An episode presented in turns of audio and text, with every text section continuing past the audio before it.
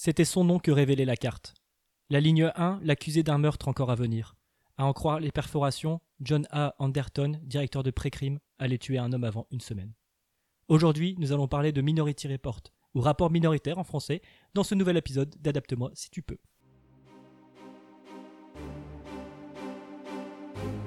Docteur Lecter, je m'appelle Clarisse Darby. Est-ce que je peux vous parler? Tu es un sorcière. Je lui pardonnerais volontiers son orgueil s'il n'avait pas blessé le mien. Vous avez toujours été le gardien. C'est qui le con qui a écrit ça William Shakespeare. Bonjour et bienvenue dans Adapte-moi si tu peux, le podcast qui compare des livres à leur adaptation en film ou en série. Aujourd'hui, nous allons parler de Minority Report, une nouvelle de Philippe K. Dick parue pour la première fois en 1956 et qui a été adaptée en film par Steven Spielberg en 2002, avec dans le premier rôle l'inébranlable Tom Cruise. Pour parler de ce titre, je suis aujourd'hui avec Victoire Salut et on est aussi avec Arthur. Salut Alors, avant tout, ma première question, comment avez-vous entendu parler de ce titre? D'abord le livre ou le film?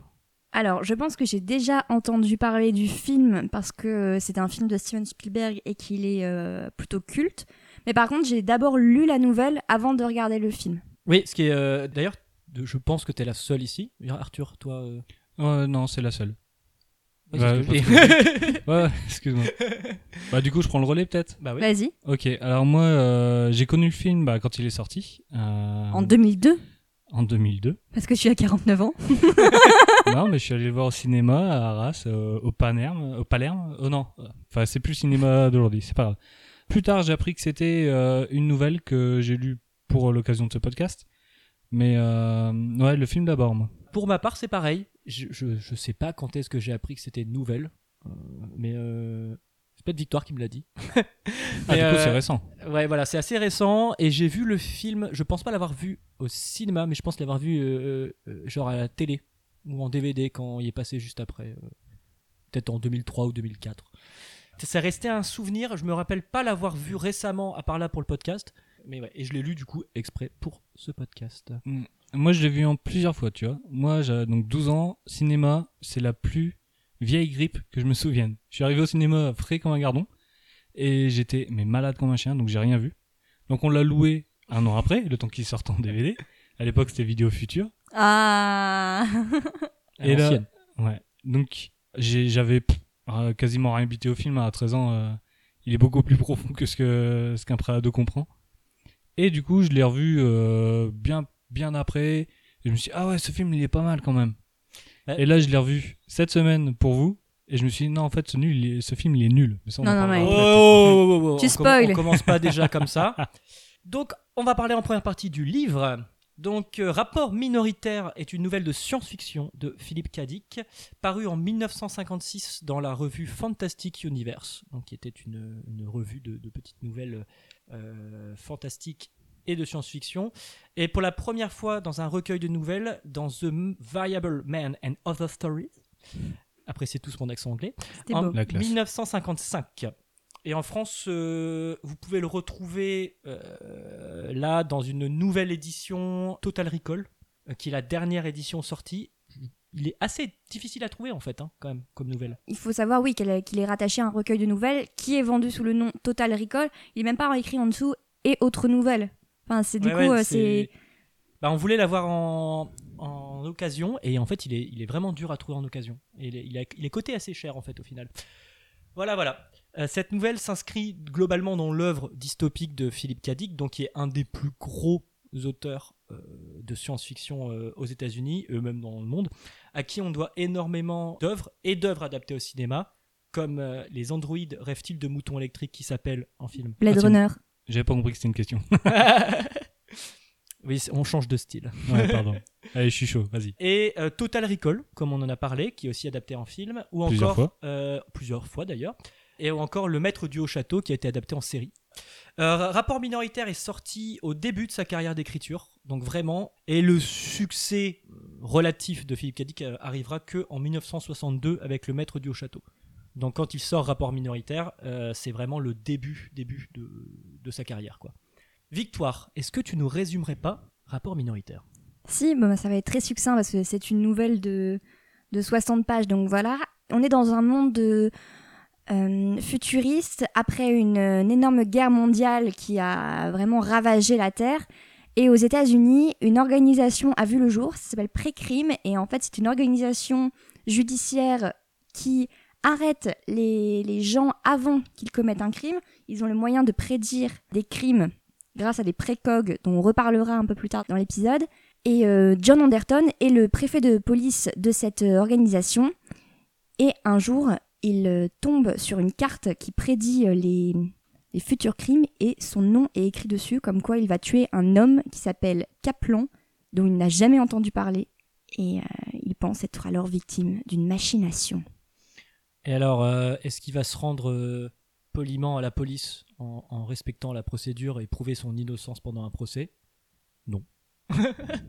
En même temps, il n'y a pas l'air d'avoir de, vraiment de procès dans ce- cette organisation. C'est vraiment les gens sont arrêtés. Euh, il ne précise pas d'ailleurs s'il y a vraiment des, des, des juges, etc. C'est- Ouais, Ce qui pose un petit problème déjà de- de- d'association entre la justice et la police. Ce n'est Ouais. pas décrit exactement dans la nouvelle. Après, il y a, y a un fait qui est écrit. Ils ont tenté de ne pas arrêter les gens, mais juste d'empêcher le crime d'arriver. Mais ça ne change rien. Il se passait quand même quelque chose euh, plus tard de criminel de la part de cette personne. Très bonne remarque. Donc alors, cette nouvelle, globalement, il y a que quatre personnages importants, on va dire. Il y a euh, John Anderton, donc qui est le, le patron, patron de Précrime, euh, qui l'a monté, qui l'a un peu créé et développé, quoi. C'est un peu son bébé. Euh, Il y a Whitver, Whit- Whitwer, je sais pas comment on dit. Mhm. Euh, le successeur qui vient. C'est dit un peu au début, mais en gros, c'est le jeune qui va prendre le relais Un jeune envoyé par le Sénat. Il est envoyé par le gouvernement pour être l'assistant de d'Anderton et potentiellement être formé pour plus tard, quand Anderton partira à la retraite, prendre sa place. Alors, le- Anderton euh, fait la remarque tout de suite, quoi, d'entrée de jeu. Ouais, c'est ça. En fait, euh, c'est pas dit qu'il vient pour être le futur euh, Anderton, mais c'est ce que Anderton dit parce que le, le narrateur, c'est Anderton. Euh, quand, quand on suit l'histoire, on sait ce que Anderton a dans sa tête. Et lui, il dit ce gars-là, il vient pour prendre ma place. Oui, mais ce que Whitwer confirme d'ailleurs. Il dit euh, Je vais vous former et plus tard, vous prendrez sûrement ma place, euh, vous prendrez ma succession. Et Whitwer dit euh, Oui, c'est sûrement ce qui va se passer, oui. Ouais, mais tu vois, dans le sûrement, ça implique que c'est pas ce qui est prévu de base, mais on le sait tous, c'est implicite. Bah, disons que Anderton montre un petit peu de réticence déjà. Enfin, il est hyper suspicieux vis-à-vis de Whitwer. Il aime pas le fait qu'il y ait ce mec-là du gouvernement qui vienne le suivre. Il aime pas le fait qu'il s'intéresse trop de, de trop près à vrai crime. Enfin, de base, il est, il a pas Alors. de bons sentiments envers Whitwer. Puis un, Est-ce poil- que- un poil ronchon quand même. Ouais. Est-ce que tu es en train de dire qu'il serait parano? Est-ce que tu es en train de dire que quelqu'un dans une nouvelle de Kadik est parano? C'est intéressant parce que justement, tu disais que la nouvelle est écrite du point de vue d'Anderton et effectivement, en fait, ça va très vite. Dès le départ, c'est l'arrivée de Whitwer. Et euh, juste à la fin de ce, du premier chapitre, euh, ça y est, il voit la carte où euh, Anderton voit la carte où il y a son nom qui annonce qu'il va commettre un crime. Et du coup, tout de suite, il y a- commence à avoir une bulle de parano où euh, il commence à soupçonner tout le monde. Whitwer, sa femme, littéralement toute l'entreprise. C'est- un complot contre Voilà. lui. Donc sa femme qui est le troisième, le, enfin, le troisième personnage, donc qui est aussi dans Pré-Crime, Qui s'appelle Lisa, Lisa, et le qui est une des co-directrices quelque part. Oui, bah elle est moins gradée que lui, mais euh, elle est quand même à un poste euh, Important. Et Ouais, le dernier c'est une promotion canapé, hein, euh, c'est dernier- sa femme, elle a un poste important. Euh, dis donc, euh, Arthur, elle est peut-être très compétente cette personne. Elle fait rien dans la nouvelle. Bah si, à un moment, elle pilote un, pas un hélico, un. On reviendra euh, vite fait sur la misogynie euh, latente de Philippe Cadic. Euh, et le dernier personnage est Léopold Kaplan, qui est la victime. Je vais m'arrêter là pour pas spoiler La plus. pseudo-victime. mais la Celle pseudo- qui a annoncé enfin, comme la victime. victime annoncée par la carte. Donc, comme on disait, la nouvelle est structurée sur en fait une enquête où Anderton est quand même isolé parce que lui est persuadé euh, seconde 1 qu'il est euh, innocent et qu'il ne tuera pas quelqu'un. Et donc euh, la, la, nouvelle est structurée de façon à, à découvrir qu'est-ce qui se cache. Est-ce que c'est un complot? Qui, si c'est un complot, l'a fait Et donc voilà. Et tout de suite, comme on disait, il va être très paranoïaque, ce qui n'est pas, comme tu disais Arthur, étonnant dans l'œuvre de Kadik, qui était un schizophrène euh, souffrant de crise de paranoïa et aussi extrêmement drogué. Oui, oui, mais euh, c'est connu maintenant et c'est pour ça que toutes ces nouvelles, en dehors de celle-là, est beaucoup thématisée là-dessus. En plus de, euh, comment dire, c'est difficile vu que c'est une nouvelle de parler d'image, mais il y a une ambiance en fait dans tous ces récits. C'est ça qui est repris dans, dans ces films, etc. Et il y a beaucoup de films qui ne sont pas repris de ces nouvelles et on dit que euh, C'est influencé par son c'est œuvre. influencé par son œuvre, c'est ça. Bah, et surtout, du coup, du point de vue d'Anderton, on se dit vraiment, oui, n'importe qui, en fait, euh, aurait pu faire ça. Et le, je trouve que la nouvelle, elle est très bien construite, parce qu'en fait, elle passe son temps à te faire des espèces de retournements de situation. T'as pas de temps mort où vraiment, il y a aucun moment où, en fait, tu sais vraiment où ça va partir, Ah, en comment ça va se terminer. En 50 pages, tout va très vite, mais pas trop vite. J'ai trouvé que c'était extrêmement bien rythmé, Ouais. parce que les descriptions sont très brèves, mais très complètes, parce qu'en fait, on arrive très vite à se mettre dans l'ambiance, on sait à peu près, bon, c'est dans le futur, on sait à peu près où on en est technologiquement. Il y a quand même, bon, à part les cartes magnétiques qui font un peu old C'est pas school carte magnétique, c'est carte euh, Perforée. perforée. C'est encore différent, tu vois. Donc à part ça qui fait un peu bizarre maintenant, je trouve que l'ambiance est très très bien euh, placée, enfin très très bien installée. Euh, tout nous paraît relativement naturel, enfin on- il n'y a pas de Oui, oui, surprise. Et, euh, et alors euh, les, les précogs dans l'œuvre, dans le- la nouvelle, sont des espèces de mutants. Oui, tout à fait. En fait, ce sont, en plus, ce sont des créatures à peine humaines quelque part parce que j'ai noté qu'elles sont surnommées des singes ils sont décrits comme des espèces de créatures avec des têtes aux proportions anormales et avec des corps ratatinés. Donc euh, ils sont bloqués sur des chaises assis très droits et en fait ils passent leur temps à marmonner, marmonner, marmonner et il y a des machines qui transcrivent ce qu'ils disent pour le mettre sur les cartes, euh, les fameuses cartes perforées, mais euh, ils sont presque pas euh, décrits comme vivants en fait, ce sont des légumes. Oui, et c'est dit dans la nouvelle que chaque police dispose de ses, de ses mutants en fait. Il n'y a pas que pré-crime qui a des mutants. Ah, ça m'a loupé. Ça. Voilà, mais c'est en fait c'est un système un peu généralisé, c'est-à-dire qu'il n'y a pas que qui ont ça et c'est vraiment un truc où ils cultivent des sortes de mutants en fait euh, euh, ces fins là quoi. J'allais revenir sur le côté euh, complot et que la nouvelle elle arrivait très vite. Oui, c'est vrai, elle arrive très vite. Il met en place le lieu, il parle deux secondes avec du verre et pouf, clac, carte perforée à son nom. Allez hop, c'est parti. Et le côté, là il y a un complot. Non, en fait le complot c'est sa femme. Non, en fait le complot ça va être les militaires. Non, en fait patati patata. Moi, j'ai trouvé ça déstabilisant et ça décrédibilise euh, Anderton. Alors non, moi j'ai pas trouvé. Moi ce que j'ai trouvé intéressant, c'est que justement dès le départ, alors que le mec il est quand même le directeur de pré-crime, donc le premier chapitre, il explique à Whitworth en quoi consiste pré-crime et il dit vraiment voilà, ne- depuis six ans que pré-crime existe, on n'a pas eu de meurtre. C'est un système qui fonctionne, on est très sûr de notre, de notre fait, de notre droit, on est une organisation qui aide le pays. Et sauf que du coup, quand il voit la carte avec son nom, vraiment, à aucun moment, il ne se dit euh, que c'est vraiment possible. Juste, tout de suite, en fait, il switch et il remet en question. Et c'est là qu'en fait, on voit qu'il fait preuve quelque part de mauvaise foi. Parce que euh, dans sa première euh, conversation avec Lisa, quand il lui, lui révèle euh, la carte, parce qu'il l'avoue à sa femme, il le confesse assez rapidement, il lui dit tout de suite euh, Non, mais on peut pas, on peut pas m'arrêter, il faut que je me mette en sécurité. Et elle dit Mais enfin, euh, l'entreprise, elle compte quand même plus. Et il dit Non, ma sécurité personnelle est importante parce que je suis un être humain. Et tout de suite, en fait, on voit que dès que ça le touche lui, le fait qu'il soit visé alors même qu'il n'a en- encore rien fait, là, quand c'est lui que ça touche, tout de suite, il se dit Mais non, c'est pas possible, je suis innocent. Oui, oui, il- Ce qu'il il- et- et ce qu'il ne pensait pas du tout quand il devait arrêter d'autres personnes, en fait. C'est-à-dire qu'au début il soupçonne tout le monde et par élimination il va basculer et voilà je trouvais que moi Bah, ça, ça je suis ça pas d'accord. Euh, alors c'est pas du spoil, du coup je vais me permettre de le dire. Il pense que c'est ça vient de sa femme. Ah oui alors page 3. Mais après, il se dit non, ça vient pas de ma femme et hop, sa femme redevient une amie. Et avant même de se dire, Hum, il y a deux secondes, je dis, je pensais que c'était elle la méchante. Ben il, il commence à, la suivre. Et après il se dit non, en fait ça vient quand même de ma femme. Et après non, après, enfin. Non, mais c'est bon. En même temps, ce sont des réflexions à l'instant T. Il est en pleine panique. Enfin, pour moi, c'est- pas du tout incohérent. Je veux dire, il est, il est complètement retourné. Ah mais j'ai pas dit que c'était incohérent. Parce que la, la nouvelle en fait faut le dire aussi est en temps réel en quelque sorte. Il n'y a pas d'ellipse. Tout à fait. Et euh, c'est ça, ça aussi au niveau rythme qui est très plaisant, c'est qu'en fait on suit.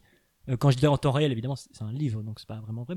Mais euh, ce que il n'y a pas de euh, trois jours plus tard où c'est vraiment en fait euh, c'est une, une course poursuite et il doit prouver son innocence en fait avant de se faire attraper. Il essaie de s'enfuir tout de suite. Sauf qu'en fait, il se fait euh, attraper par des hommes de main qui l'emmènent justement chez Léopold Kaplan, la personne qu'il est censé tuer.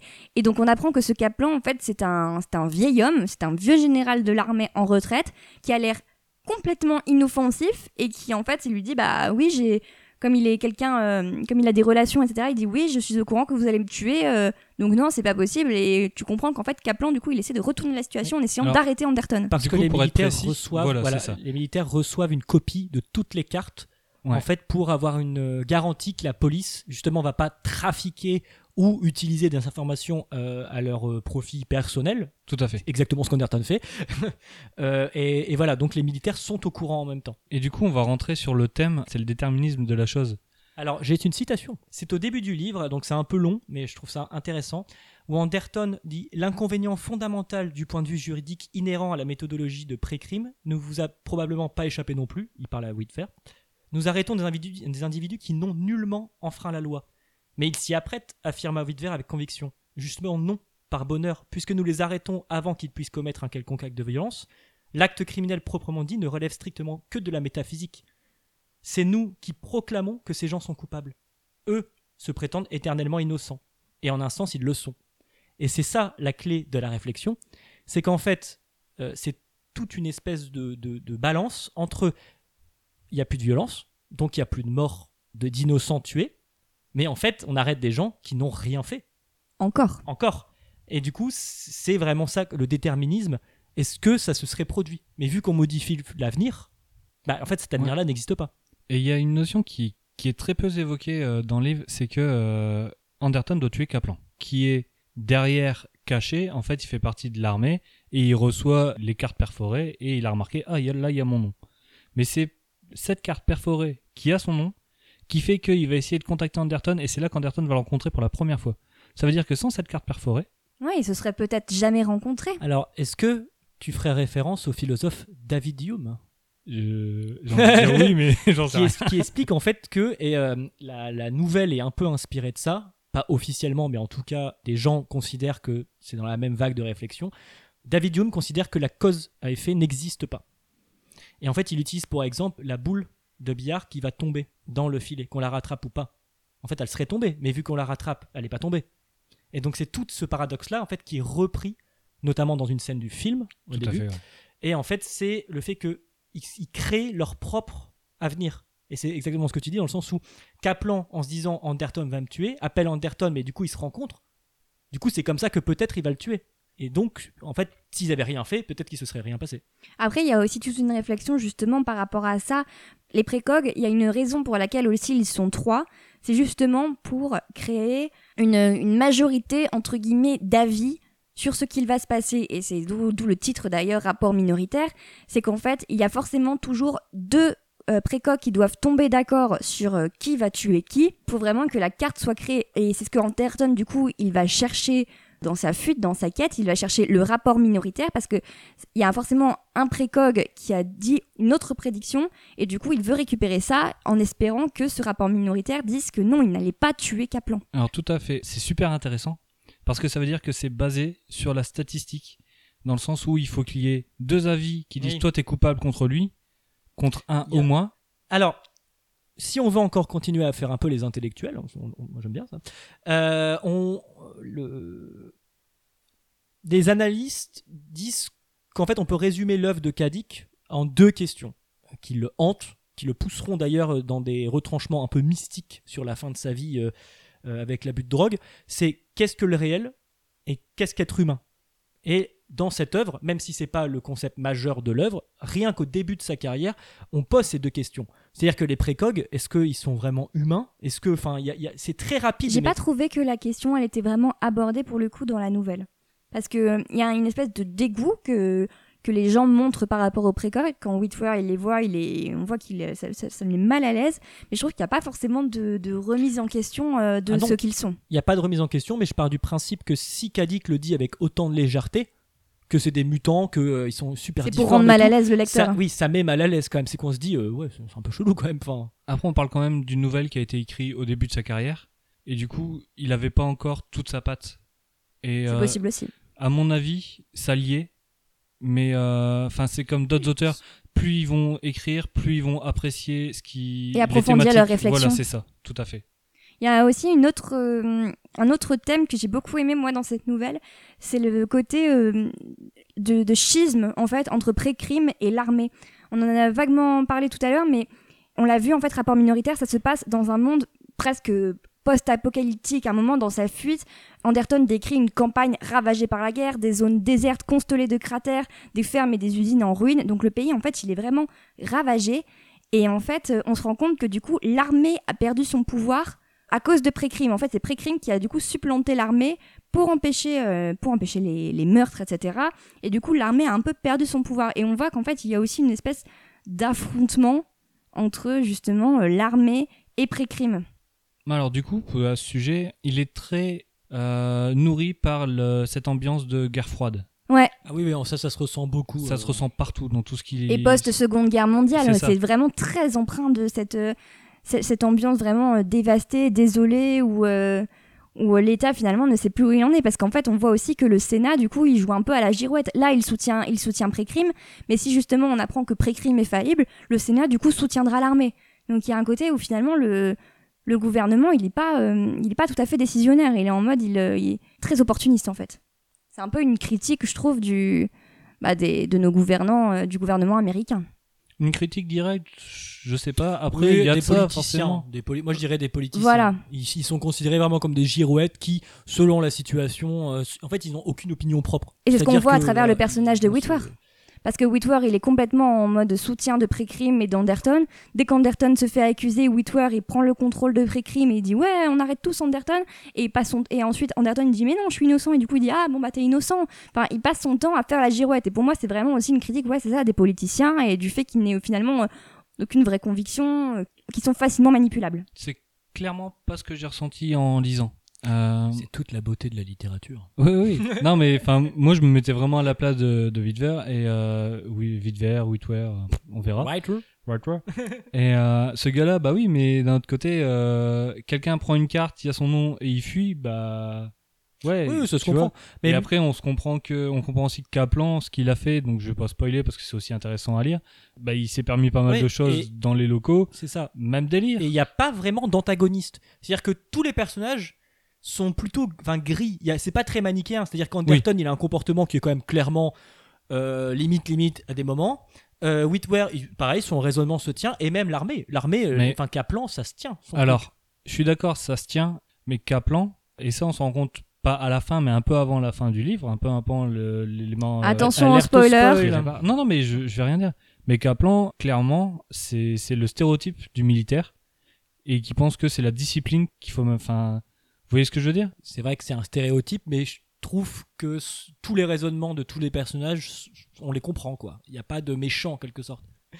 J'ai, pour revenir vite fait sur pourquoi j'avais posé ces deux questions de l'œuvre euh, de Kadik, c'est aussi pour dire que en fait, la notion de mutant sera développée dans Total Recall, où les, les nouvelles, pour certains, sont un peu liées, un peu dans le même univers, en tout cas, et euh, la notion de mutant, qu'est-ce qu'un mutant Qu'est-ce qui nous sépare Qu'est-ce qui sépare l'humanité d'une espèce d'humanité euh, hybride mutante Cette question est reprise justement. Donc je pensais plus que rapport minoritaire était un peu une amorce où il commence un peu à sa réflexion là-dessus quoi. Une autre anecdote qui montre le, le mépris que- qu'a la littérature classique pour le, la science-fiction. Depuis 2007, Philippe Cadic est le premier et unique auteur de science-fiction euh, publié au sein de la prestigieuse collection classique de la Library of America, qui est l'équivalent de notre Pléiade. Voilà. C'est le seul à être euh, à en faire partie. Voilà, alors globalement, est-ce que vous avez aimé cette nouvelle? J'ai grave kiffé la nouvelle. C'est c'est la première fois que je lis du, du euh, Kadik et euh, ça sera pas la dernière fois.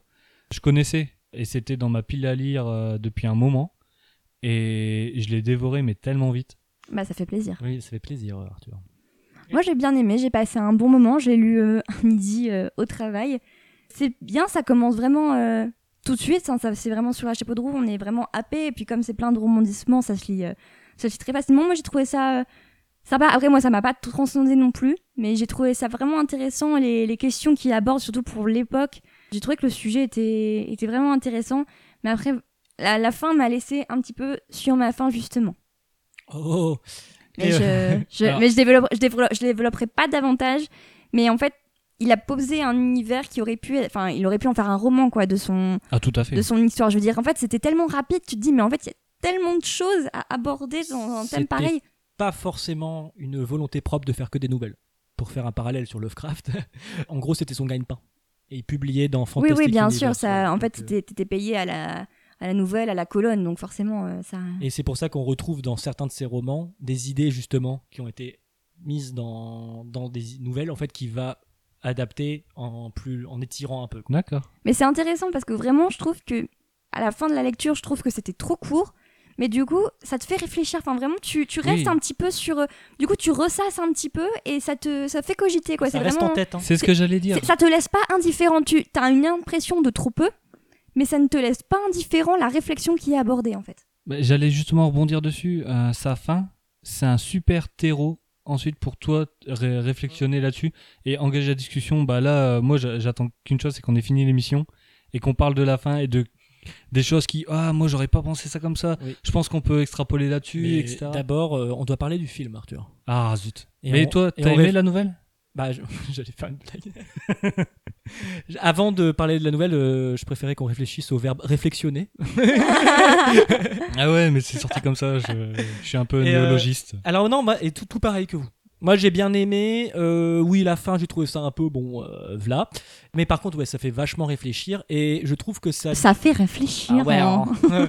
et euh, je trouve bah, surtout sur notre monde de maintenant, euh, y compris notre monde entouré de technologies où on peut pas se passer de téléphone. Oui, et le côté euh, armée militaire euh, près du gouvernement. Enfin, moi. euh, Ouais c'est bah, c'est c'est encore très actuel. Et puis trouve. le Ouais. fait qu'on soit tous espionnés quelque part, parce que Oui. les précogs euh, sont analysés par des ordinateurs. Et en fait, c'est exact, c'est la loi du renseignement finalement, parce que bon, bien sûr, c'est un peu mystique dans, dans l'œuvre de Kedic, parce que c'est ils ont des espèces de, de visions, euh, c'est quasi, ouais, c'est quasi magique.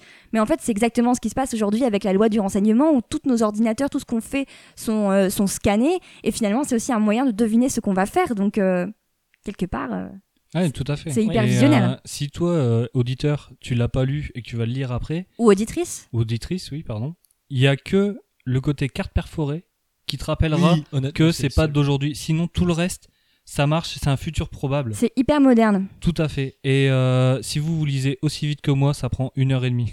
Parce que Victoire lit très vite. Oui, moi, il faut- pas du tout. Faut pas prendre en compte les temps de lecture de Victoire. C'est une sorte de précoque de la lecture. Et vous savez qui d'autre Vous savez qui d'autre a adoré euh, la nouvelle?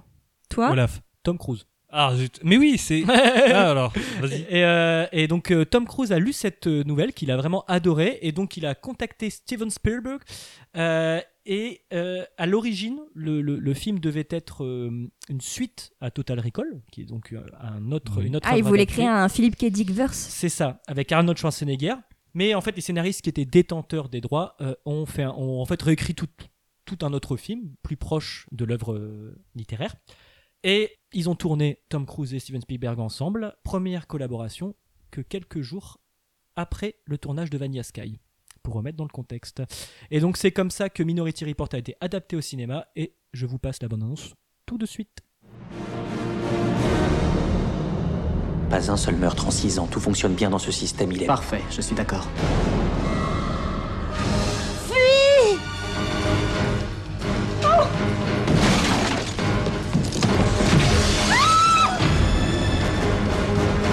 Dites-moi exactement ce que vous cherchez. Les failles. Vous n'avez jamais eu de faux indices Il m'a piégé Il m'a piégé Qui est la victime J'ai jamais entendu parler de lui, mais je suis censé le tuer dans moins de 36 heures. Pas Just Boys, chef.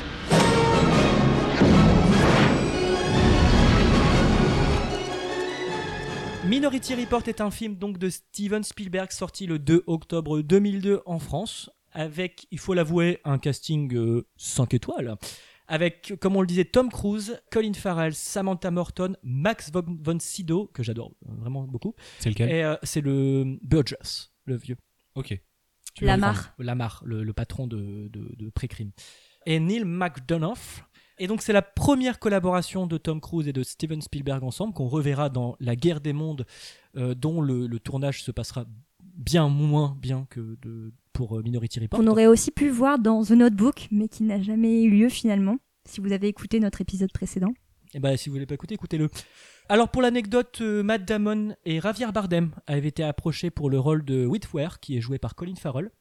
Et j'ai trouvé ça, j'ai trouvé rigolo le- la raison de Javier Bardem, pourquoi il n'a pas participé au projet. C'est parce qu'il a dit qu'il avait autre chose à foutre que courir après Tom Cruise pendant deux heures. Et Ce qui est c'est- pas, euh, c'est un est- avis. Ce qui est pas incohérent. C'est un avis, voilà, voilà. Déjà à l'époque, Tom Cruise, euh, il était, euh, il était considéré comme le mec qui court partout. Voilà. Globalement, la structure narrative du film commence pareil, mais diverge très rapidement euh, vers en fait un- un- une autre histoire. C'est les mêmes ficelles, mais c'est pas la même critique, c'est pas la même histoire et euh, c'est pas la même fin. Bah déjà, si je peux me permettre, Anderton, j'ai eu l'impression que le personnage de la nouvelle, il était scindé en deux. Parce qu'à la base, euh, dans la nouvelle, on avait dit, il est le préfet de police, de pré-crime et le fondateur. Tandis que là, le fondateur, c'est Max euh, von, Von. Et le préfet, entre guillemets, le directeur Enfin, directeur, entre guillemets, c'est Tom Cruise. Enfin, c'est un personnage, j'ai l'impression, du coup, il a été un peu scindé en deux. Oui, c'est en fait, on a l'impression que Tom Cruise c'est le capitaine, c'est-à-dire plus haut gradé de terrain. C'est pas un administratif quoi. Et, ouais, et du coup, directement, ça laisse de côté une des thématiques de la nouvelle qui était est-ce que euh, Pré-Crime fonctionne correctement ou pas? Si ça fonctionne pas, plutôt. Non, Tom Cruise, là, il est là pour sauver sa peau. Comment ça se fait que je suis dans ce, ce bordel-là? Bah, attends, av- avant de, avant d'en arriver là, il faut quand même parler de la première scène euh, du film parce que au lieu de commencer sur un, sur un dialogue sur comment euh, fonctionne Pré-Crime, là on nous montre exactement comment ça fonctionne. C'est-à-dire qu'il y a vraiment une scène de meurtre qui est empêchée, ça dure quand même bien 10 minutes. Oui, je suis Oh, tellement d'accord que c'était ma transition d'ailleurs.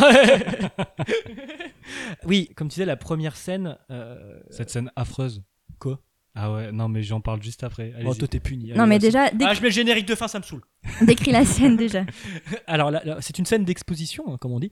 En deux minutes, Tom Cruise va nous expliquer, euh, bon deux minutes, dix minutes, va nous expliquer en fait comment fonctionne pré-crime, avec un meurtre un peu typique euh, d'homme trompé qui ne Un meurtre passionnel. voilà, qui ne supporte pas que sa femme aille voir ailleurs, et euh, donc qui va commettre, hypothétiquement, un meurtre sur euh, donc l'amant et sa femme, et qui va être interrompu par Tom Cruise justement avec un système qui, n'est pas de carte euh, perforée, mais un, un système de boules qui se sculpte toute seule. Ça fait partie des détails, mais j'en parle après. ah non, mais moi j'ai trouvé ça super bien. Ah, mais moi, j'ai trouvé ça ridicule. Mais Mais pourquoi? Alors, euh, Spielberg a travaillé euh, ce côté à quoi ressemble le monde plus tard.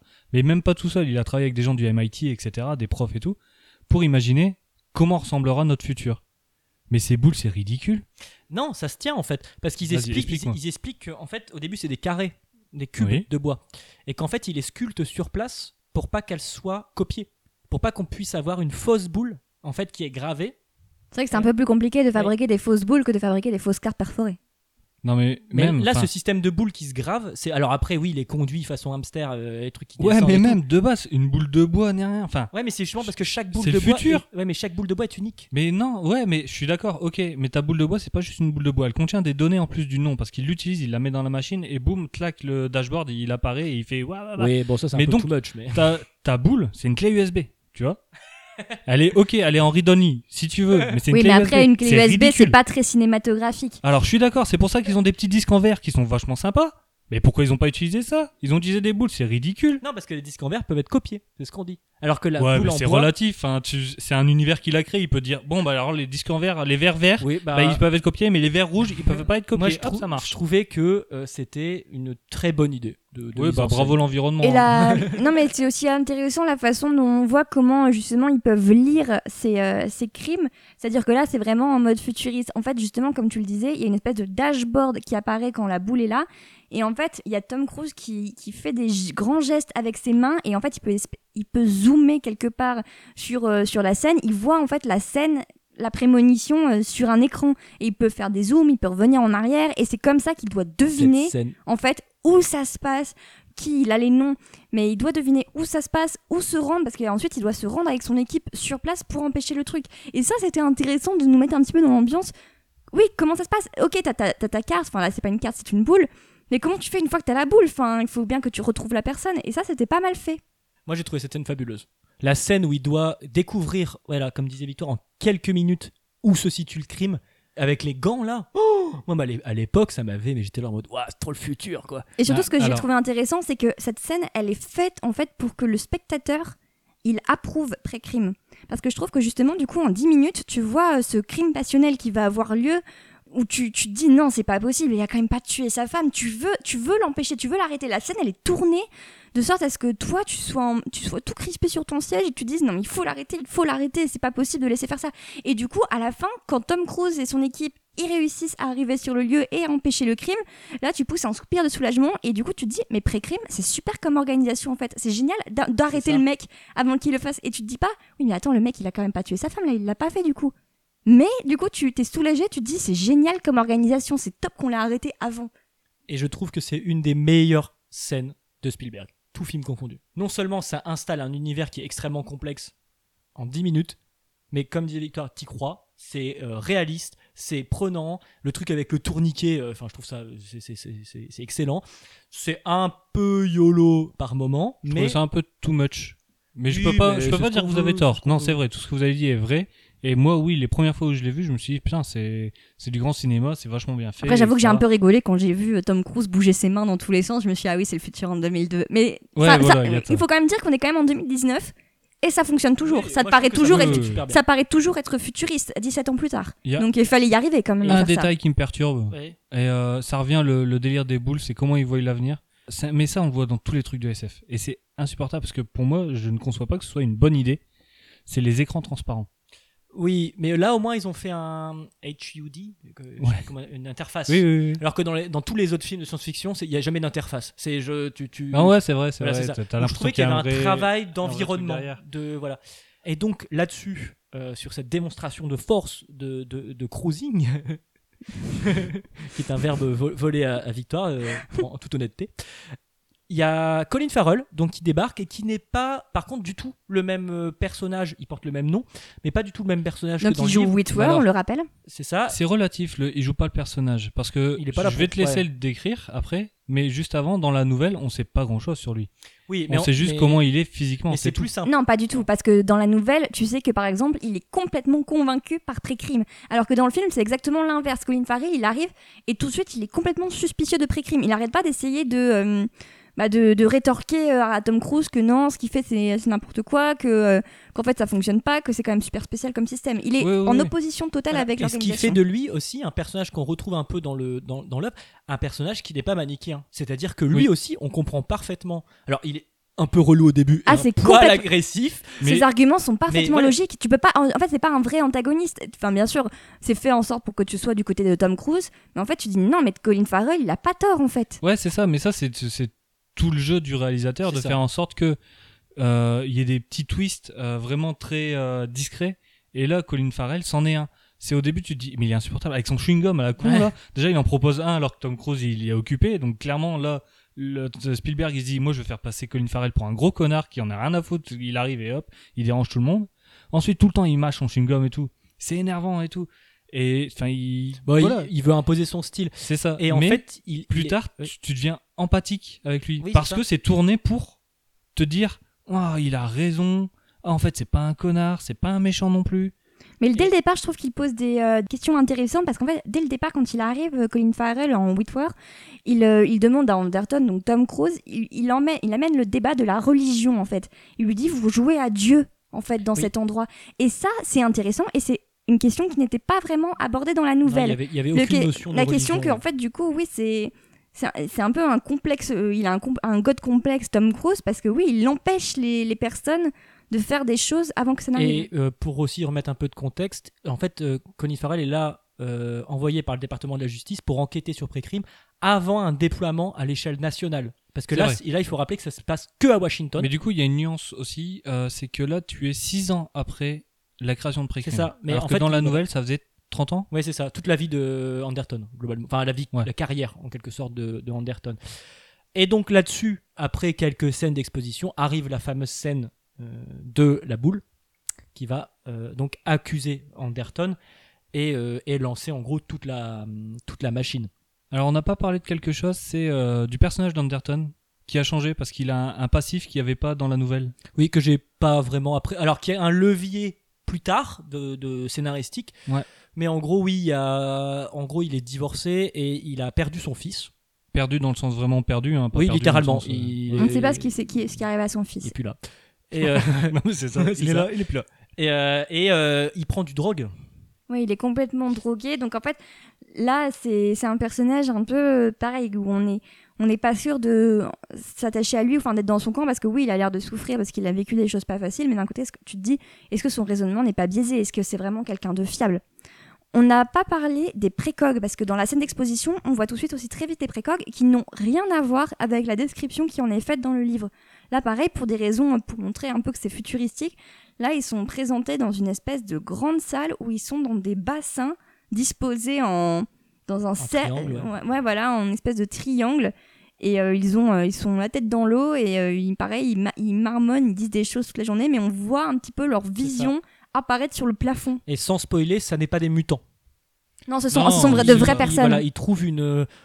C'est un peu magique, mais ils trouvent en fait une raison. C'est des enfants drogués qui ont eu des lésions cérébrales et donc qui ont des, des, des, des sens de. Des facultés, Voilà, euh, C'est ça. C'est dit, mais c'est pas relevé plus que ça. Mais par contre, c'est des êtres humains. Enfin, il y a vraiment. Il n'y a pas de distinction qui est faite, même s'ils les traitent pas comme des êtres humains. Et euh, pour l'anecdote, euh, dans le film, c'est Victoire qui a relevé ça, j'avais pas fait attention, mais dans le film, à un moment, euh, il y a des enfants qui visitent le centre et en fond, le gouvernement ment. Ils disent que les ah c'est bien d'être précogs, euh, ils disposent de leur propre chambre, de leur propre salle de bain, ils ont une vie d'humain. Ah, donc pas ils mentent aux enfants. Alors, en fait, c'est en fond. C'est quand ils s'injectent le, le truc qui fait. euh, C'est un, mom- ouais, moment, Tom, Ouais. Tom Cruise, il essaie Ah de se réinfiltrer, il s'injecte un truc, et en fait, en fond, t'entends le guide qui raconte ça aux enfants. Et c'est hyper intéressant parce que non seulement donc, il ment sur les précogs, mais aussi il les fait passer pour des espèces de divinités. Et d'ailleurs, à un, moment, à un autre moment, il y a un personnage qui va croiser un précog et qui va se signer Oui. devant le précog. Donc il y a vraiment cette notion de. euh, Christique. ouais, complètement christique, complètement. Ce sont, c'est, c'est la Sainte Trinité, quoi, limite. Et alors, comment s'appellent ces précogs Arthur, euh, Agatha, et l'autre, je connais pas l'auteur. Du coup, je saurais pas Si trouver. tu spoil mon anecdote. Ah Vous ouais. foutez en l'air vraiment toute ma structure, c'est c'est, euh, toutes mes transitions et tout. Hein, c'est Bah, toi a- qui nous poses la question. On a Ouais, travaillé avant de voilà. venir. Bah hein, oui, mais il faut pas. Victor a dit tout le temps ouais, vous regardez pas les anecdotes et, euh, et vous vous regardez tout et du coup euh, moi il y a plus de surprise. C'est Dachiel le, Dashiell, dernier et, euh, Et référence à quoi alors, qui porte le nom de trois auteurs célèbres Agatha Christie, euh, Sir Arthur Conan Doyle et Dashiell Hammett. Voilà, voilà pour l'anecdote. Je sais pas ce qu'il a écrit, Ahmet. Moi non plus. Je m'attendais à. Bah, à mon avis, c'est aussi des romans policiers parce que ben, Conan Doyle, Agatha Christie, Hercule Poirot, Miss Marple et Sherlock Holmes, quand même. Et donc, euh, autre anecdote que j'ai trouvé intéressant et qui mène une, euh, une, une piste de réflexion qui n'est pas relevée dans le film, mais justement en, en background. Quel est le numéro de l'affaire d'Anderton Euh, c'est pas euh, 1008 409. 1109. Ah. Qui est un- une référence au 11 septembre. Et du coup, qui est aussi une piste de réflexion sur ce qui s'est passé après le 11 septembre, à savoir le Patriot Act, Act, qui donne le pouvoir à la police et à diverses organisations non gouvernementales américaines de mettre en détention des gens dont le procès n'a pas encore eu lieu, avec notamment Guantanamo. Et donc, je pense qu'il y a tout un parallèle à faire entre justement pré-crime qui arrête des gens qui n'ont pas commis encore l'acte, et justement l'État américain qui, après le 11 septembre, mettait à Guantanamo des gens qui étaient soupçonnés, mais sans aucun procès, ni et qui certains n'ont eu jamais de procès d'ailleurs. euh, C'est ce complètement fou. On voit encore une fois que Philippe Kazik, il était complètement précurseur. C'est incroyable que quand même, euh, 50 ans avant euh, les attentats du 11 septembre, il ait pu euh, imaginer un concept pareil. Mais du coup, pour revenir à, à la nouvelle, on n'a pas du tout ce qu'on avait dans la nouvelle qui était de dire, dès le début, si le crime n'a pas lieu parce qu'on l'arrête, il se passe quand même quelque chose, comme je vous disais au, au début de l'émission. Alors que dans le film, cette question n'est pas posée, on les arrête. Voilà, point barre. Et ils sont, euh, ils sont pas jugés. On leur passe. Ah euh, non, Il y a non, quand oui, même la vrai. scène de la boule où justement il y a cette discussion entre Witwer et Anderton Oui. où euh, Anderton dit ils vont le faire, les précogs ne se trompent jamais. Et il y a des juges quand même euh, qui sont présents parce qu'en fait, Tom Cruise, il est aussi en relation avec des juges par écran euh, euh, qui sont interposés. témoins. Oui. qui sont té- qui se portent témoins en fait du truc et en gros Tom Cruise avant d'aller euh, envoyer son équipe d'intervention pour empêcher le meurtre il dit bon bah est-ce que vous êtes d'accord? Est-ce que il leur montre en fait les images il leur dit donc voilà donc vous voyez comment ce crime va se passer est-ce que j'ai votre autorisation entre guillemets pour arrêter cet homme? Et ensuite il n'y a plus de procès après ça et quand ils arrêtent l'homme il lui passe une espèce de cercle métallique sur la tête et euh, le mec va se faire euh, fout une trouille d'enfer. C'est clair. Et Moi, le mec, il va se faire, il se, fait, j'étais il se fait arrêter direct. Enfin, il va en prison euh, directement. En fait, on considère que c'est pas le. une prison. C'est un espèce Ouais. de stase. Ouais. C'est très étrange. Enfin, ça fait vraiment peur. D'ailleurs, avec le gardien qui joue, euh, j'ai oublié son nom, mais euh, un rôle dans O Brother, est- je- c'est un, qui est un acteur incroyable, qui là met trop mal à l'aise avec son orgue en plus. Enfin, il y a- voilà, il y a toute une, euh, une, une dimension, euh, Ah, Il y a un côté sanctuaire. c'est ça, très étrange, encore un peu un côté christique, hein, c'est Oui, oui, très, très, très étrange. Et justement, pour élargir un peu la, la réflexion, je trouve que le film met en place un univers qui est différent de celui du, du livre, un peu, mais qui est extrêmement cohérent, qui est vraiment, on rentre tout de suite dedans, on a les tenants, les aboutissants, et je trouve que le film s'écarte de l'œuvre, mais en fait crée un monde qui est en rapport avec l'œuvre, mais qui, qui, faut l'avouer, est extraordinaire. Ah là, on n'est pas dans un monde post-apocalyptique. On est vraiment dans un monde euh, futuriste avec des voitures incroyables, des vaisseaux volants, euh, Des pubs ciblées. des pubs, des pubs ciblées, etc. Oui, ils ont, c'était les cookies avant l'heure limite. Bah, c'est relatif les pubs ciblées. Elle portait juste le nom euh, des gens, mais en fait, peu importe la personne, c'était la même pub. Non, mais non, c'était vous avez acheté tel truc la dernière fois à Gap, euh, la scène Ouais, dans la Gap. scène à Gap, euh, elle- il lui dit euh, Ah, vous avez aimé notre dernier Marcel, là, je sais pas quoi. Ouais, mais euh, au final, c'était un magasin Gap. Du coup, toutes les pubs étaient de Gap.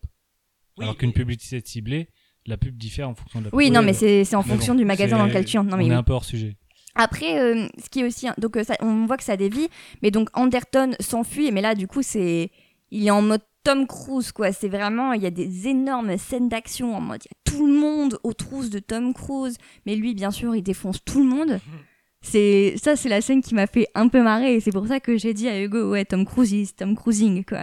C'est. Ah oui, c'est c'est, euh, du Tom Cruise euh, craché. jus. C'est pur jus. euh. Que t'as pas du tout dans le livre. Non, dans le livre, c'est pas du tout en mode scène d'action. Il est un euh, peu gros et dégarni d'ailleurs, Anderton dans le livre. Je sais plus. Si, si, il c'est comme Il est un peu vieux, il est, peu il est proche de la retraite. Bah, euh. De toute façon, ouais, c'est euh, 30 ans de pré-crime, c'est sa carrière. Imaginons, il ait fait ça à 20 ans, bah voilà, c'est 50 ans. Mais là, tout est, en fait, tout est accéléré aussi dans le film. Déjà qu'on disait que dans la nouvelle, tout va très vite. Mais en fait, dans la nouvelle, normalement, il est censé assassiner Caplon qu'une semaine plus tard. Et là, c'est 36 heures plus tard.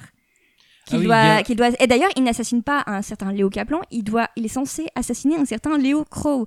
Et donc, du coup, euh, le film dévie de la nouvelle. Et surtout, du coup, même moi, alors que j'avais lu la nouvelle avant, du coup, je me suis dit, mais où est-ce qu'on nous embarque du coup? C'est qui ce mec? C'est que ça va être quoi Ah oui, l'histoire? Du coup, même en ayant lu la nouvelle, en fait, le film n'a tellement, entre guillemets, rien à voir que du coup, t'es vraiment surpris et il part dans une autre, une toute autre euh, direction. Ouais, ils prennent l'idée de base. C'est ça, l'idée des précogs qui arrivent à voir les films avant, mais les films, les crimes avant. Mais pareil, dans le livre, la façon dont les crimes sont vus par les précogs et analysés, etc., n'est pas la même. Par exemple, eux, ils s'arrêtent au meurtre dans le Ouais. film, alors que dans le tout crime est pris dans la nouvelle. Et dans le film, euh, le crime passionnel, il est vu à la dernière minute. Oui, parce que, cette notion n'existe pas. c'est Voilà, ça. ça. Et, Cette euh, notion n'existe pas dans le, la nouvelle parce qu'on parle pas de on arrive à voir par la préméditation ou autre. Du coup, il y avait ça qui était Par contre, il y a une autre très bonne idée dans le film, c'est la notion d'écho. Où en fait, les précogs revoient des crimes euh, qui ont déjà été commis, en fait, qui sont. Qui sont en fait, on voit qu'ils sont trop, et c'est aussi, c'est lié aussi à leur humanité, c'est qu'ils sont un peu traumatisés parce qu'ils voient littéralement des meurtres à longueur de journée euh, avec leur vision. Et du coup, euh, des fois, il y en a, ils, ils sont hantés en fait par les scènes de meurtre qu'ils voient et du coup, ça crée des échos. Donc du coup, des fois, il y a le même meurtre qui apparaît plusieurs fois parce qu'en fait, ils y repensent. Et ça, c'est intéressant. Et c'est aussi, là, on reparle de l'humanité des précogs. Et du- il y a d'ailleurs toute une scène dans le film qui n'existe pas du tout dans la nouvelle. C'est la scène avec le personnage d'Inman, qui est, euh, qui est une femme qui vit recluse et en fait qui est considérée comme la mère des précogs. C'est elle qui a inventé ce concept-là. Et dans cette scène, en fait, elle explique voilà tout, tout leur background, le fait qu'ils viennent de, de parents drogués, etc. Elle explique qu'ils ont des espèces de dons. Et c'est là aussi qu'elle introduit le concept de rapport minoritaire. C'est avec elle que Tom Cruise apprend euh, ce dont il s'agit. Mais qui, au final, euh, sert à la toute fin du film, mais qui Du est. coup, on ne devrait rien dire, je pense. Ouais, voilà. Mais euh, je, bon, je trouve moins exploité que dans le livre. C'est exploité de façon différente, on Ouais, va voilà, dire. c'est ça. Autre chose que je voulais euh, dire en, en bon point hein, pour ce film, la lumière est extraordinaire. Ah, est-ce que tu sais pourquoi? C'est T'as lu l'anecdote ou pas? Non, moi j'ai juste lu que le chef-op euh, était le même que sur énormément de films de Spielberg et qu'il est très bon. Alors, peut-être que toi, Victoire, tu, tu as lu euh, au sujet de la lumière et des couleurs. Non, non, non, j'ai comment eu le droit de rien lire, donc... euh, Ils ont un filtre gris qui transforme Alors, l'argenté. c'est je pas crois. un, un filtre gris, non. En fait, ils, ils ont genre surexposé l'image pour qu'on ait vraiment cette impression de film noir, tu vois, genre Mm. détective noir ancien, mais t'as quand même de la couleur, c'est pas du noir et blanc. Et du coup, tout est très palo. Mais Oui. du coup, ça rentre très bien avec ce côté futuriste. C'est ça, mais c'est pas, mais c'est pas l'eau, mais c'est pas euh, ouais, palo, ça fait péjoratif. C'est péjoratif, en fait, parce pas qu'il y a quand même des couleurs. Non, Oui, c'est oui, oui, c'est oui. complètement brillant en fait. Enfin, des fois, Ouais. quand, il y a la- quand ils sont le visage éclairé, c'est limite, euh, ça t'éblouit en fait. Et il y a des jeux de scène, de, de, De lumière. de lumière qui sont extraordinaires. Janusz Kaminski, qui est un collaborateur de longue date de, de, de Steven Spielberg et qui est pour beaucoup sur, euh, sur la qualité de ses films. Et euh, je trouve que c'est un des plus beaux visuellement euh, films de, de Spielberg et qui est peut-être aussi son film euh, le plus placement de produit. Ah ouais, Parce mais ça, qu'alors là, il se donne, hein, les hein. mecs. La montre, la montre La montre, je l'ai pas vue. ah Bulgarie. ben, la, la- la montre de c'est de Tom Cruise. de, de Tom Cruise et de c'est Colin Farrell aussi qui l'a je crois. Oui. Oh, 20 fois au Ouais. moins au moins. Ouais, je- tu vois, j'ai peut-être dû décrocher, je sais pas. euh. Et, euh, Moi, ce qui m'a énervé, c'était le, le Nokia sur les écrans. ah ouais, Et ouais. en fonction de quel sens tu lisais, tu lisais pour que toi, spectateur, tu lises bien dans le bon sens, alors qu'ils lisent l'écran dans l'autre sens. Sous année 2000. Ça m'énervait. Voilà, donc euh, ça c'est un petit peu le, le, le petit point faible, on va dire. Il y avait besoin dessous, je sais pas. Ce qui est intéressant aussi, c'est que Spielberg, euh, on l'a dit, il est parti dans une autre direction, mais aussi on disait que dans la nouvelle, ça tournait vachement en- autour de l'antagonisme entre l'armée et pré-crime.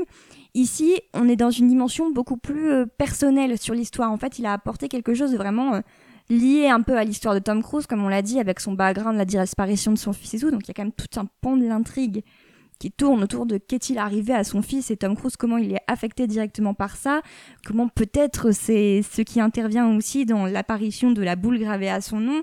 Les personnages ont des, ambitions entre guillemets plus personnelles en fait. Enfin, c'est lié à des intrigues beaucoup plus personnelles par rapport au, livre où finalement c'était finalement très relié au gouvernement, etc. Euh, oui, et euh, bah, Tom Cruise cherche aussi à prouver son innocence, mais euh, je trouve en filigrane et ce qui est non, euh, ce qui est non dit, et je trouve qu'il y a- beaucoup de réflexions qui sont justement pas explicitées dans le film, ce qui, rend le film encore plus intéressant, c'est qu'il y a aussi un truc de, il pourrait se cacher euh, pendant 36 heures et attendre que ça passe, en fait.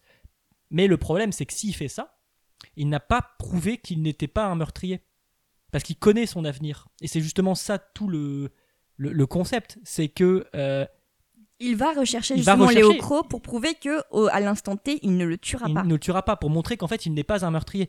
Que le problème c'est que s'il se cache, il n'a pas prouvé ça. Il a juste prouvé qu'en fait le système était faillible parce qu'il connaissait son propre avenir. Et ça c'est jamais explicité dans le film. Il ne le dit jamais. Et je trouve que c'est justement très intéressant. Ça nous pousse un peu à réfléchir pendant le film et, euh, et que c'est rare, je trouve, les films qui font ça. On a tendance maintenant à tout expliciter pour vraiment pas euh, pour te prendre pour un débile un peu quoi. Tout à fait. Et c'est validé. Aussi autre chose, euh, énormément de références à Kubrick pendant tout le, tout le film. Et j'ai pas... euh, Alors, c'est parce qu'après ils étaient poteaux, mais il n'y a pas franchement de raison non plus. hein, de, de- de pourquoi, du comment. Mais euh, notamment sur euh, l'œil, euh, pendant une certaine opération Ah, est c'était horrible. horrible. C'était horrible, je me suis caché les yeux, c'était affreux. Mais pareil, ça c'est aussi quelque chose qui fait très futuriste et qui n'était pas du tout dans le livre. C'était le côté. Tu peux être reconnu dans la rue dans tout ce que tu fais. Genre Tom Cruise, justement, quand il essaie de s'enfuir, bah, en fait, il peut se faire reconnaître dans le métro parce que tu as des trucs de reconnaissance euh, oculaire, ça se dit, Oui. juste avant d'entrer dans le métro. Et en fait, c'est comme ça aussi qu'il te scanne. Et, euh, et ça, c'était aussi intéressant, le fait qu'il te. En fait, on te retrouve partout, tu ne peux être nulle part en sécurité Ah oui, parce bah, qu'en fait, tu es... toute la rue est scannée tout le temps. euh. C'est extrêmement réaliste parce que c'est le cas maintenant. Avec le nombre de caméras qui se multiplient, euh, la puissance de calcul des, des agences. La euh, de reconnaissance faciale. Alors on y est, on y est vraiment euh, très fort. Et euh, aussi autre référence, le nom de famille du patron de Précrime qui est Burgess, qui est le nom de l'auteur de Orange Mécanique. Ah, c'est Oui, drôle oui, ça. j'ai lu. euh, Oui, mais t'as- oui, on sait que t'as lu les anecdotes. hein. bah, c'est bon, je dis rien. Non, Ouais, mais bah, il y a je une raison j'ai- pour voilà. Kubrick. Ah ouais? C'est parce que euh, Steven Spielberg, je crois, a repris son film à intelligence artificielle pour Ah oui. finir. C'est vrai que Et du coup, il a été très marqué. C'est et implicite, enfin implicite, involontaire et, et en hommage de la part de Spielberg. C'est ce que j'ai lu. Euh, je l'ai pas retrouvé partout. Non, mais Tant qu'on sera pas dans la tête de hein. Spielberg, on se saura pas vraiment. Je Mais euh, on peut on peut retrouver pas mal de petits euh, petits trucs comme ça. Voilà, la référence que j'ai captée, c'est la musique de Moon River à un moment quand ils sont dans le centre commercial, qui est la musique de Diamant sur canapé avec Audrey Byrne. Donc je vois pas trop le rapport avec Minority Report et Steven Spielberg, mais euh, ça m'a fait, euh, ça m'a fait tiquer. Je pense pas que ce soit euh, une coïncidence. je voudrais juste terminer euh, sur ce film sur un truc, c'est le fait que les précoques soient beaucoup plus importants aussi dans le film que dans la nouvelle. C'est-à-dire que là, ils ont vraiment des, des personnalités plus importantes, et notamment euh, Agatha, qui va avoir vraiment un rôle crucial dans le, dans le film et qu'elle n'avait pas, enfin, qu'il n'avait pas dans le livre. D'ailleurs, elles n'avaient même pas les mêmes noms dans le livre. C'était Donna, Mike et euh, Jerry. Jerry. Merci euh, Public. Le, le public. Mais euh, et là, Agatha, elle est vraiment, euh, elle est vraiment, elle a un rôle très prépondérant euh, dans dans l'histoire et euh, même dans la révélation euh, finale. Et euh, l'actrice qui joue Agatha en fait un peu trop, mais j'aime bien. Il faut avouer que des fois c'est un peu, un peu on limite limite, mais euh, moi je trouve que ça, ça rend bien. Bah, elle est, elle est dans le thème. Moi, j'ai, pas. Effectivement, oui, c'est un peu too much. Des fois, elle hurle, etc. Mais en même temps, euh, elle est un peu socialement désaxée. Enfin, faut quand même se dire qu'elle passe sa vie dans un bassin. Elle est complètement. Elle est, elle est presque. Elle est droguée quasiment. Bref, moi, ça m'a pas paru. Ah, ils- Ils sont grave drogués. Hein.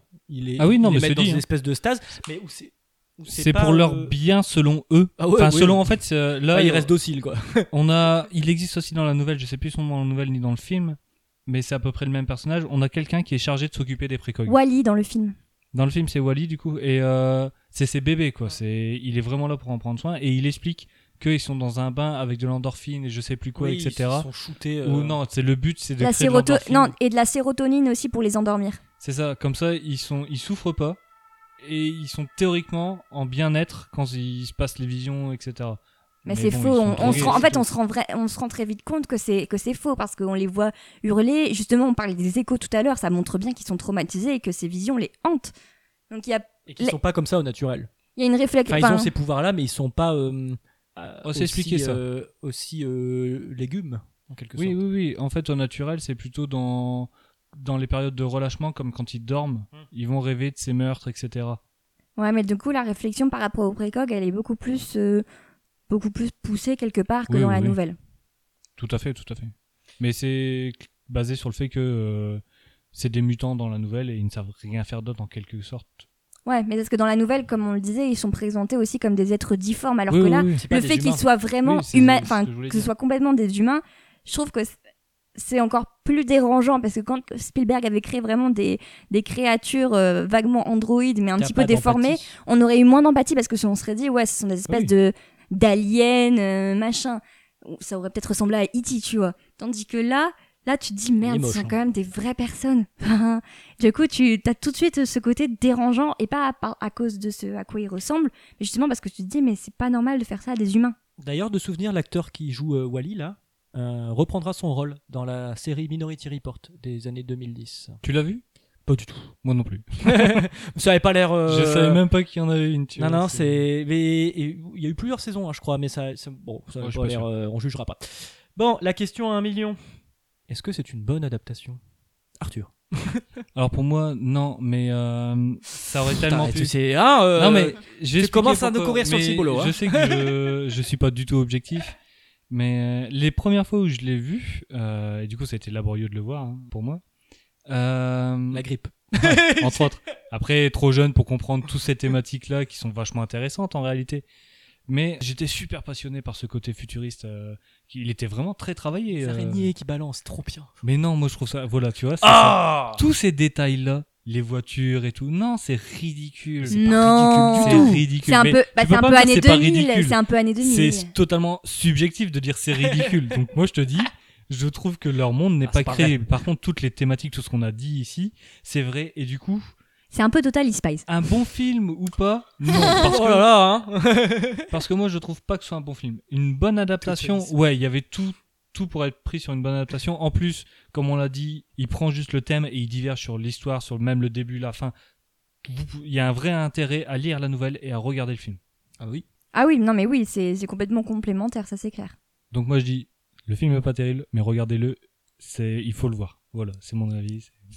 Ah, moi j'ai trouvé que en soi, on peut pas dire que ce soit une adaptation fidèle. Ça reprend le concept de base, mais comme on l'a dit, quand même, le film il part dans une toute autre direction. C'est pas du tout, c'est vaguement la même thématique, mais euh, il y a quand même pas mal de choses qui diffèrent par rapport au personnage de Tom Cruise, même par rapport à Whitworth, par rapport à plein de choses. En fait, c'est quand même pas la même.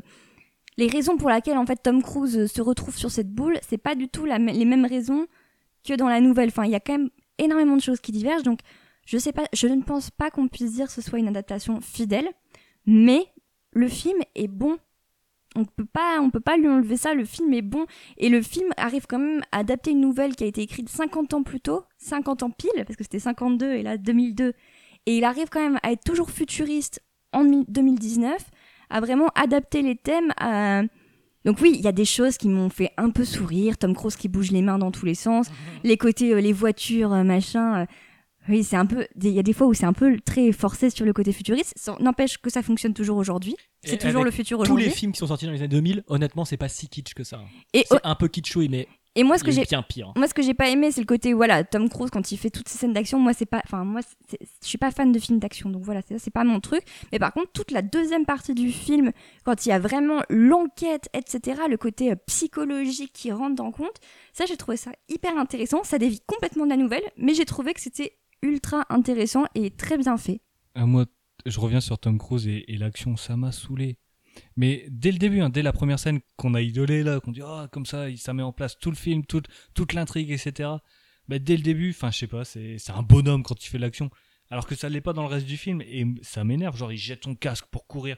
En quoi ça le dérangeait pour courir? Il y a plein de petits éléments comme ça, mais c'est des détails. Hein, c'est comme On le- met rien sur la tête de le Tom Cruise. futur. Faut quand même dire que Tom Cruise faisait quand même déjà à l'époque ses cascades euh, tout seul. Il a quand même fait des trucs de ouf. Hein. Ah ouais, ouais. Ouais, Mais moi, je, trouve ça. D'ailleurs, euh, d'ailleurs, j'ai quand même lu une petite anecdote là-dessus. Donc Tom Cruise lui a toujours insisté pour faire ses propres cascades. Minority Report n'a pas été une exception. Et sauf que euh, il voulait vraiment sauter de d'immeubles, etc. sans matelas de protection et tout. Et Spielberg lui a dit, ouais, tu vas quand même te calmer un petit peu, mon coco. Ouais, déjà à l'époque, rien ne l'arrêtait. Bah moi, je vais quand même donner mon avis. Euh, Hein? Ah. Ouais, bah oui, il faut quand même un peu contrebalancer. Euh, moi, j'ai tout adoré. Alors oui, c'est pas fidèle, mais je trouve que euh, ils ont réussi à retrouver, à, à prendre- à reprendre l'essence quand même de l'œuvre. Euh, toutes les questions qui, qui sont posées sur euh, tout l'aspect justice, police, euh, est-ce qu'on peut arrêter les innocents et tout. Je trouve que avec une histoire différente, il reprend quand même les grandes thématiques et les grandes questions. Oui, mais par exemple, il n'y a pas du tout la dimension du gouvernement, de l'armée. euh. Tu- Bah, tu il y a vois, un peu là, le Sénat à travers Whitver, quoi. Oui, mais là, c'est vraiment ramené plutôt à. euh, c'est vraiment ramené à des sujets euh, très, euh, très personnels, entre guillemets, plutôt qu'à l'échelle Oui, gouvernementale. mais Tom Cruise, il est, il est tout le monde. C'est toi, c'est moi, euh, c'est nous.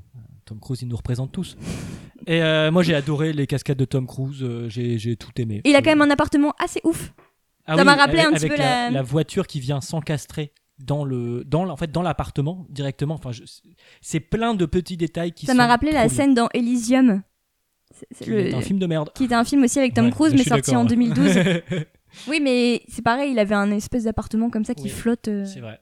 Mais enfin, euh, pas qui voilà. flotte, mais vous voyez ce que je veux dire, un truc en verre. Et, euh, et je trouve que euh, pour mettre, euh, pour nuancer un peu tes propos, Arthur, je suis d'accord qu'il y a des choses qui, euh, qui sont un peu, euh, Un peu cliché. un peu clichés. Mais quand on voit tous les films de science-fiction qui sont sortis, eh ben il y en a peu qui arrivent à un niveau quand même à ce niveau-là. Et les fonds verts sont pas si dégueux en plus. hein. Mais je- Franchement, on peut dire que ça n'a pas, Il ça y en n'a a pas pas beaucoup non, énormément, en je, fait. je suis Il y, en d'accord. a, il y en a très peu. Et euh, en vrai, il y a juste une scène, un moment, quand euh, Tom Cruise il est dans sa voiture, etc., et qu'il saute de voiture en voiture façon euh, jeu de plateforme. Bon, là, on a un Ouais, peu. là c'est a- 2002. quoi. Là, là, là, c'est un peu 2002, on a un peu story, mais ça passe. En vrai, il y a des films qui sont sortis beaucoup plus récemment les avions, et qui sont beaucoup plus moches que ça. comment les avions euh, sont, sont designés, comment ils se fondent dans le décor. à la- à- Il y a une scène à la fin où justement les avions arrivent dans un espèce de cottage là. J'ai trouvé ça mais vraiment bien. C'est pas, tr- enfin c'est pas si beau parce que c'est 2002, mais je trouve que encore maintenant ça passe tranquille. Quoi. Après, moi je suis d'accord, on l'a dit dès le début, euh, l'image elle est magnifique. hein. C'est les détails, tu vois, c'est une question de logique derrière qui m'a après, perturbé. Tous les films de science-fiction sont jamais logiques. Enfin, je veux dire, il y a tout, tu peux toujours trouver un truc. Et qu'avez-vous pensé de la musique? Ouais. J'en ai aucun souvenir du coup. Bon, c'est John Williams, non Comme Oui, bah évidemment, c'est Spielberg. Ouais, bah il reprend un peu ses thèmes de tout le temps. À un moment, euh, j'ai l'impression que c'était euh, euh, Maman, j'ai raté l'avion. Parce qu'il faut dire aussi qu'il y a des petites scènes de comédie. Il y a des petites scènes un peu rigolotes. Ah ouais? Et je trouve que ça fait très plus. étrange dans un film qui n'est pas, pas rigolo du tout. La scène avec les araignées? Ah, je pas trouver ça rigolo du tout. Moi, ça m'effraie ce truc. C'est vraiment Ah ouais, pas mais enfin le, le côté un peu plan séquence de au-dessus Ah ouais, des ouais. apparts et tout, moi ça ça m'a saoulé. Parce que je Ah, trouvais moi, j'ai ça trouvé très ça trop fait. bien, comme d'habitude. En fait, l'idée pouvait être intéressante, mais euh, bah il y avait un couple moi, ça m'a tout cassé. Quand ils s'engueulent, les couples qui s'engueulent. Ouais. Ouais, ils jouent, mais ils jouent très mal. mais bon, ils jouent très mal. Après, mais ça- Ah ouais, bah tu mets pas ouais. ça et puis voilà. Non, mais par contre, ce qui était justement aussi intéressant dans cette scène des araignées, c'est le moment où ils disent Tom Cruise est dans l'immeuble, donc ils veulent arrêter Tom Cruise, donc ils envoient des espèces d'araignées qui vont scanner tous les habitants, et c'est quand même assez effrayant, il faut le dire, parce que là, les araignées en métal, elles te montent sur le visage et elles te scannent, et tu peux pas leur échapper. Tout le monde et se laisse faire, quoi. tout le monde se C'est- laisse faire parce que t'as pas le choix. Et pareil, ça c'est ça aussi, c'est quelque chose, c'est une réflexion intéressante en mode euh, tu tu peux pas leur échapper, tu peux pas te cacher, c'est euh, tu Et, ne peux euh, pas échapper à la, à la justice entre No- guillemets. quoi. Notons aussi la création d'une arme que j'ai trouvé vachement rigolote, qui est le pistolet vomitrique. euh, qui quand il te tire C'est un dessus, tu pistolet. vomis. Et j'ai trouvé C'est une matraque. Une matraque là, mais euh, amener les vomitriques là, moi je trouve ça trop drôle. C'est vomitrique, c'était énorme. voilà, voilà. Ça m'a marqué aussi. Euh, alors le petit point box-office, euh, le film a coûté 102 millions et en a rapporté 360, ce qui est pas mal. C'est pas mal, mais par rapport. Bon, quand même trois fois le budget, mais. Ouais. Mais euh, il a aussi énormément rapporté en DVD. En fait, c'est. euh, Ouais, c'est la grande sorti- époque du DVD, C'était une grande époque. du Et DVD. avec euh, au moins 4 millions de DVD vendus en quelques mois. Euh, ce qui est Ouais, voilà, mais c'est- je crois que c'est l'époque où les DVD en fait viennent d'arriver, non? Euh, bah, bah, le premier film, c'est Matrix, qui est sorti en DVD, de souvenir. Euh, Oui, bah c'est à peu Ouais, près ça de ça, façon. Mais l'âge euh, d'or, c'était aussi, ouais, c'était euh, aussi l'époque de, je le disais, vidéo future, la location de DVD, etc. C'est, c'est le boom, il était à ce moment-là. Puis il y avait des bonus sur les DVD, donc peut-être qu'il y avait des scènes coupées. Oui, tout à fait. Et sûrement des bonus. Au niveau de la- l'accueil critique, positif, mais pas dithyrambique. Il y a toujours des gens euh, pour dire euh, c'est la science-fiction, c'est nul. Donc voilà, c'est pas, euh, pas incroyable. Et strictement aucune nomination aux Oscars, à part mixage son, qui est quand même. euh, voilà, on va donner ça à Spielberg pour pas qu'il fasse euh, du boudin. Mais, oui, euh, enfin, un moment, il y avait quand même un moment où euh, c'était des. Je, sais- je crois que c'était des armes qui faisaient un peu des bruits façon Star Wars. Genre, la sabre a- laser, ça faisait. Il y a un bruit de sabre laser. À un Ouais. moment, il y a un bruit de sabre Ouais. laser, j'en suis sûr. Et, euh, Donc c'est peut-être pour ça le petit euh, Oscar mixage son.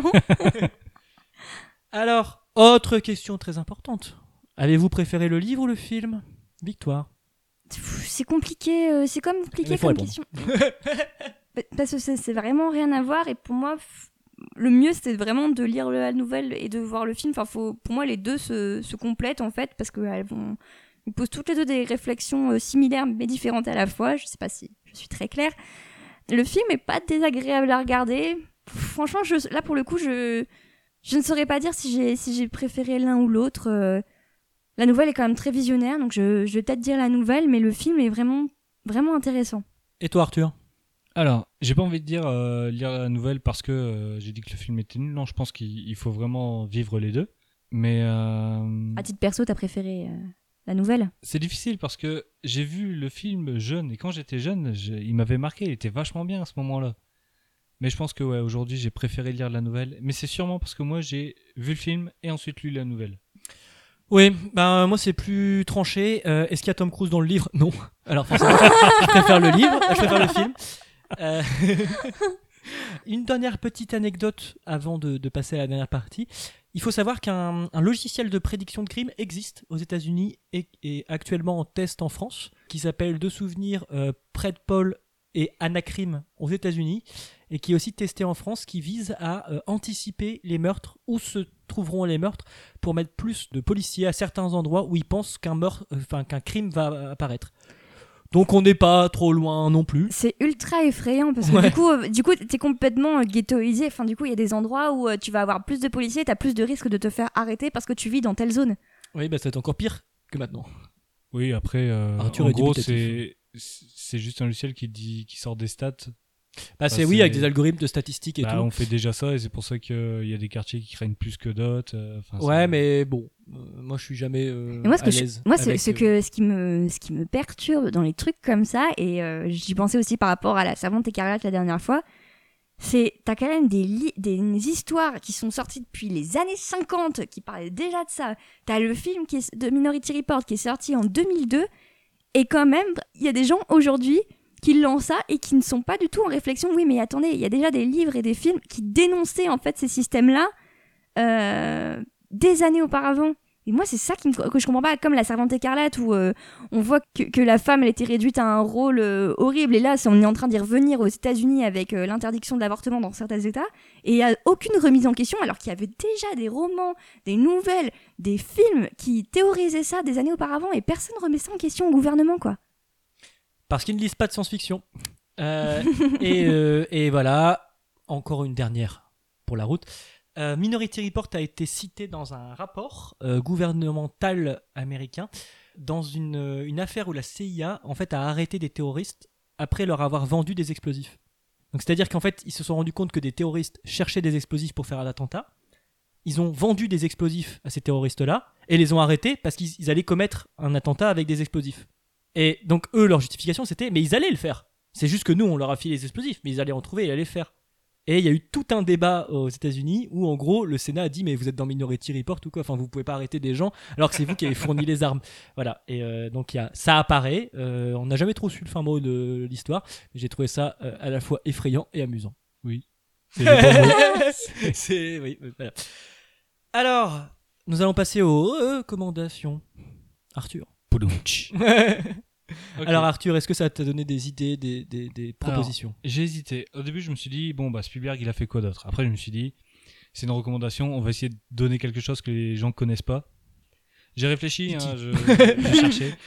Et je me suis dit, c'est une nouvelle SF adaptée en film. Ça existe déjà. Il y a autre chose. Euh, Il y a The Man from Earth. Je sais pas si vous connaissez. Non, pas du tout. Alors, The Man from Earth, Hugo, t'as eu un, un doute? Ouais, je, je sais plus. Alors tu vas peut-être t'en souvenir quand je vais la raconter. The Man from Earth, c'est euh, une nouvelle euh, de euh, Jérôme Bixby. Je sais plus de quand elle a été écrite, etc. Je me suis concentré sur le film, c'est le film que je recommandais. Le film est sorti en 2007. Pas au cinéma, c'est un téléfilm. Ok. Du coup, il n'a pas été super connu, etc. C'est euh, l'histoire de John Oldman, qui est un professeur universitaire, et qui du jour au lendemain, il plaque tout et il se casse. Sauf que, bon, bah, ses potes qui sont aussi professeurs universitaires viennent de le savoir, et comme ça, à l'improviste, ils arrivent pour faire un petit pot de départ, euh, comme ça. Il est en plein déménagement, le gars, il est partir dans 4 heures. Et il commence à l'embêter, mais pourquoi tu, tu pars comme ça, enfin, sans prévenir et tout. Et John Oldman commence à leur dire, bah, euh, écoutez, en fait, euh, je suis un homme de Cro-Magnon, j'ai 14 000 ans. Sympa. Tu vois Là, va y avoir un petit jeu, en fait. Et nous, on va jouer en tant que spectateur au petit jeu, c'est. Ils cherchent quoi, là Tu vois c'est Et ils vont jouer à. Bon, est-ce que c'est possible qu'un homme de 14 000 ans puisse encore survivre? Biologiquement, euh, éthiquement. Le gars, il a peut-être tout connu hein, aussi, etc. Et tout le film est basé là-dessus. On va jouer, on va essayer de le coincer avec des questions, etc. Les, les gens, enfin, moi, je l'ai vécu comme ça. Ils ont eu des réflexions que moi j'ai eues. Je me suis dit, ah, cool, il la pose, on va savoir, etc. Et du coup, tout l'intérêt est, est comme ça. Et du coup, pour la petite anecdote, euh, le film n'a pas marché, un téléfilm. En plus, Jérôme Bixby, qui a écrit cette nouvelle, il s'est déjà inspiré de ça pour faire des épisodes de Star Trek ou autre. Ouais. Mais le, euh, le premier scénariste qui s'est inspiré de cette nouvelle pour le faire est décédé avant d'écrire la fin. Par contre, il a dit la fin à son fils, qui a été le nouveau scénariste. Et du coup, ils ont pu réaliser ce film. Il n'a pas très bien marché jusqu'à ce qu'on le mette sur Pirate Bay. Ouais, Voilà. bah, c'est comme souvent. Et Pour du coup, le réalisateur a remercié euh, les gens d'avoir fait ça parce que ça a eu un petit boom euh, à ce moment-là. Je vous conseille pas de le regarder, mais il y a eu un 2. Un 2 qui était basé sur le téléchargez-le. Le réalisateur de lui-même l'a mis sur les plateformes illégales de téléchargement. Et il dit si vous avez aimé, vous me payez. Bon, moi j'ai rien donné, il était nul à chier. Mais le 1, le 1 il est génial. Ok, bah, très belle, euh, très belle recommandation. The Man from Non, moi Earth. je l'ai pas vu du coup, mais j'en ai entendu parler et ça me donne envie. Voilà. Et toi, Victoire? Alors moi j'ai envie de parler d'un autre livre de science-fiction qui dénonce aussi un petit peu euh, les abus de la technologie euh, en quelque sorte et qui est aussi euh, qui a été écrit aussi dans un contexte de guerre froide. C'est La Nuit des Temps de René Barjavel. C'était pas ta recommandation j'espère? Non, mais c'est un très bon livre. Voilà, donc je l'ai lu il y a quelques années et en fait c'est l'histoire d'une d'une expédition scientifique française en Antarctique qui en fait relève l'émission d'un signal qui vient de la glace et en fait euh, grâce à ça ils retrouvent euh, les, traces d'une civilisation disparue euh, sous la glace depuis euh, 900 000 ans et du coup il y a pas mal de scientifiques du monde entier qui vont affluer pour étudier cette civilisation et pendant ce temps-là il y a le monde entier qui suit ce qui se passe à la télé. Et voilà, donc il va y avoir toute, toute une histoire sur pourquoi cette civilisation a été éteinte. Ils vont aussi retrouver une jeune femme qui venait de cette civilisation. ils vont essayer de l'interroger pour savoir ce qui s'est passé, etc. Et, Et voilà, l'histoire est intéressante aussi parce qu'il y a pas mal de retournements aussi de situations sur euh, ce qui s'est passé pour eux, l'impact que ces scientifiques vont avoir aussi sur euh, la jeune femme et sur euh, les ruines de la civilisation, etc. Et voilà, je n'en dirai pas plus parce que il faut vraiment le découvrir sans savoir ce qui se passe, mais ce serait ma recommandation et c'est devenu aujourd'hui un grand classique de la science-fiction. Et qui est aussi écrit assez différemment des œuvres de l'époque, parce qu'à la base c'était un scénario de film. Et euh, le film n'a pas pu se faire parce que ça demandait beaucoup trop de thunes, et que dans les années 60, je crois que c'est 60, bah c'était pas euh, trop la mode de dépenser des millions pour faire des films de SF. Et donc voilà, il y a une, une écriture qui est très cinématographique, euh, contrairement à beaucoup de, de livres de cette époque. Et euh, comme un précog, en fait, la jeune femme qui s'appelle Eléa, elle euh, peut euh, transmettre un petit peu les souvenirs de son monde. En fait, c'est, on apprend vite qu'elle est une, un réceptacle des souvenirs de sa civilisation. Donc, c'est un peu façon précoque, quoi. Ouais, tout à Et toi, Hugo? Euh, bah moi je vais recommander des trucs qui sont très connus. Euh, euh, mais je, voilà, je voulais faire deux recos. On a appris il y a pas longtemps la mort de Rutger Hauer, qui joue justement dans Blade Runner, euh, qui est une adaptation de Philippe Dick. Je recommande euh, de voir ce film. Je l'ai pas vu depuis très longtemps et je pense que je vais le re-regarder dans pas longtemps parce qu'il est vraiment bien avec Harrison Ford, qui, est, qui se passe aussi dans un, dans un monde dystopique, toujours comme avec Kadik, mais qui est basé sur qu'est-ce qu'être un être humain. Euh, qu'est-ce qui nous différencie d'un androïde euh, humanoïde qui est très intelligent? Enfin voilà qui pose un peu les mêmes questions en plus poussées enfin le même type de questions. Et d'ailleurs Rutger Hauer est incroyable dans le film euh, au passage. Et ma deuxième recommandation c'est du Tom Cruising absolu dans un autre film de science-fiction qui est pas La guerre des mondes parce que j'aime pas ce film mais qui est Edge of Tomorrow que j'ai trouvé euh, très bien Avec Emily Blunt. avec Emily Blunt que l'on aime tous et euh, qui est mieux que dans euh, Mary Poppins et malgré Tu une- t'exagères parce que c'était la seule qui jouait bien dans la suite de Mary Poppins. Mais... c'est vrai malgré une fin à chier que vraiment je, je, je, je conspue au plus profond de moi j'ai trouvé que le film était vraiment intéressant et Tom Cruise est toujours comme toujours Il va y avoir une suite en plus, il va y avoir un Edge of Tomorrow 2. oui bah si c'est pour qu'ils rechangent encore la fin pour nous faire un truc de merde euh, ils auraient pu s'en passer et qui est à la base un manga je crois Aucune idée. voilà mais t- t'as pas Vous aimé toi j'ai j'ai vu ta tête t'as pas aimé Edge of Tomorrow Si, j'ai aimé Edge of Tomorrow, j'ai aucun souvenir de la fin, donc c'est que la fin devait être nulle aussi, hein, c'est... sinon je m'en souviendrai. Mais euh, Edge of Tomorrow, j'étais justement étonné d'avoir aimé parce que je crois qu'il a pas une super. Un sud... un- non un mais très les bon gens accueil. aiment jamais les films de science-fiction ça Mais euh, le le l'intrigue, Apparition. le concept, la le le moche E.T. en plus le truc, il est vachement cool et il est très bien apporté. euh, Ouais, voilà, moi j'ai trouvé que c'était vraiment bien. Et pareil, j'ai été surpris qu'il soit aussi bien, le film. Ouais. Voilà, voilà. Alors c'est tout pour aujourd'hui. Euh, on se retrouve sur les, toutes les plateformes de podcast euh, dédiées, Apple Podcast, Google Podcast, Podcast Addict et d'autres. Euh, on se retrouve très bientôt pour un épisode, je dirais bah, le mois prochain. Et euh, on vous fait des bisous. Ok, bisous. À bientôt À bientôt.